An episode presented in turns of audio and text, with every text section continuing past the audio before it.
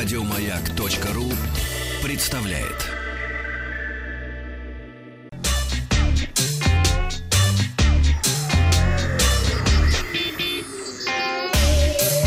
Страна транзистория.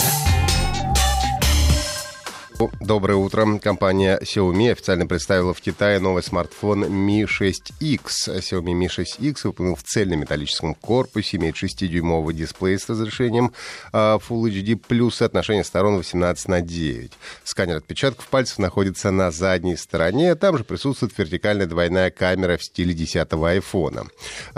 Камера комплектуется сенсорами на 12 и 20 мегапикселей. Второй сенсор используется для съемки в портретном режиме с размытием заднего фона, эффект боке.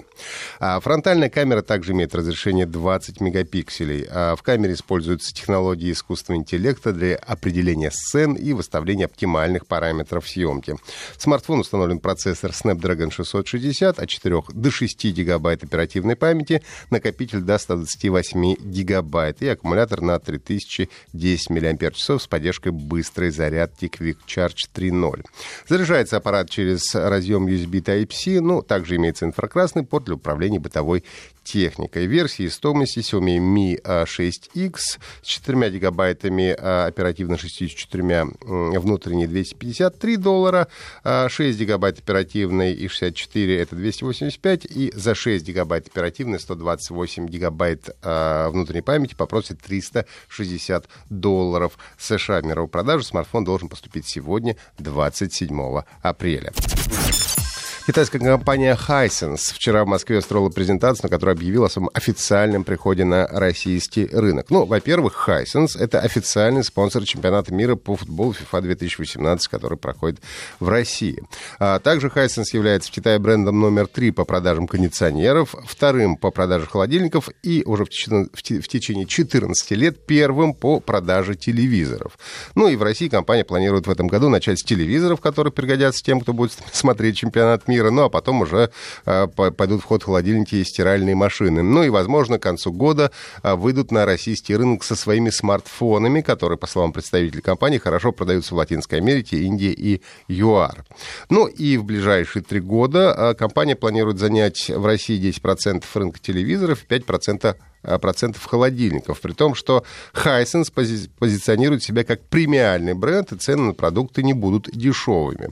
Так что в настоящий э, момент компания владеет брендами э, Sharp и Toshiba, которую купила в ноябре прошлого года, то, скорее всего, им есть и будет чем подкрепить свои амбиции. А по продаже ТВ Хайсен занимает первые места в Китае, Австралии, ЮАР и четвертое место в мире. А потом уже в демозоне после презентации нам показывали эти самые телевизоры, о которых шла речь. Мне очень понравился 100-дюймовый лазерный телевизор всего лишь за миллион триста тысяч рублей. Ну, правда, конечно, там были модели и подешевле. Пообещали, что, в общем-то, качество и цены нас э, порадуют. И, как нам сказали во время презентации, в следующем году компания отмечает свое 50-летие. Вот тогда и посмотрим, чего за это время удалось им достичь на российском рынке. Небольшой конфуз случился с Windows 10 April Update, ранее известного как Spring Creators Update, которое можно, э, как можно догадаться из названия, должно было выйти в апреле. Как сообщили китайские источники, апрельское обновление станет доступно в мае. Апдейт был э, отложен из-за обнаруженных критических ошибок. Новая дата релиза э, всплыла из утекшего в сеть внутреннего документа одного китайского ритейлера. Китайский релиз намечен на 9 мая, а в США и Великобритании на 8 мая этого года. И пока что не ясно, будет ли обновление переименовано в майское или так и останется апрельским. Власти Бельгии приравняли лутбоксы к азартным играм. Что нам говорит Википедия по поводу того, что такое лутбокс? Если вы не знаете, лутбокс — это виртуальный предмет в компьютерной игре, при использовании которого игрок получает случайную выборку также виртуальных предметов различной ценности и назначения, от изменения внешнего вида персонажа игрока до влияющих на игровой процесс брони, способности оружия. Игроки могут либо напрямую покупать лутбоксы за реальные деньги, либо получать в ходе игры за внутриигровую валюту. Ну и раз расследование было проведено по запросу министра юстиции Коэна Гинса. Комиссия по азартным играм тщательно изучила FIFA 18, Overwatch, Counter-Strike Global Offensive, Star Wars Battlefront 2. И в результате этого исследования бельгийские власти пришли к тому, что в трех играх из четырех Overwatch, FIFA и Counter-Strike лутбоксы попадают под определение э, незаконных азартных игр. Как отмечается в заявлении, говоря об азартных играх, комиссия учитывает такие параметры. Если там игровой элемент, ставка, которая может э, привести как убыткам, так и к прибыли, а также наличие важной роли шанса в игре.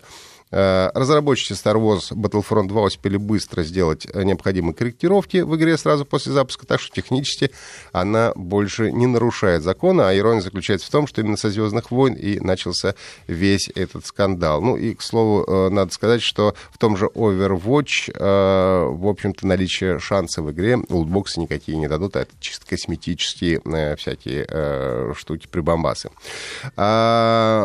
Ну и теперь разработчикам придется либо убирать э, лутбоксы из своих проектов, и в противном случае предусмотрено наказание в виде штрафа в размере 800 тысяч евро и тюремного заключения сроком до 5 лет. При вовлечении в игры несовершеннолетних срок наказания сумма штрафов может удвоиться. Впрочем, министр юстиции подчеркнул, что хочет начать диалог между разработчиками и комиссии. Если э, вы что-то прослушали, то, напоминаю, всегда можете послушать подкаст «Транзистории» на сайте «Маяка». Еще больше подкастов на радиомаяк.ру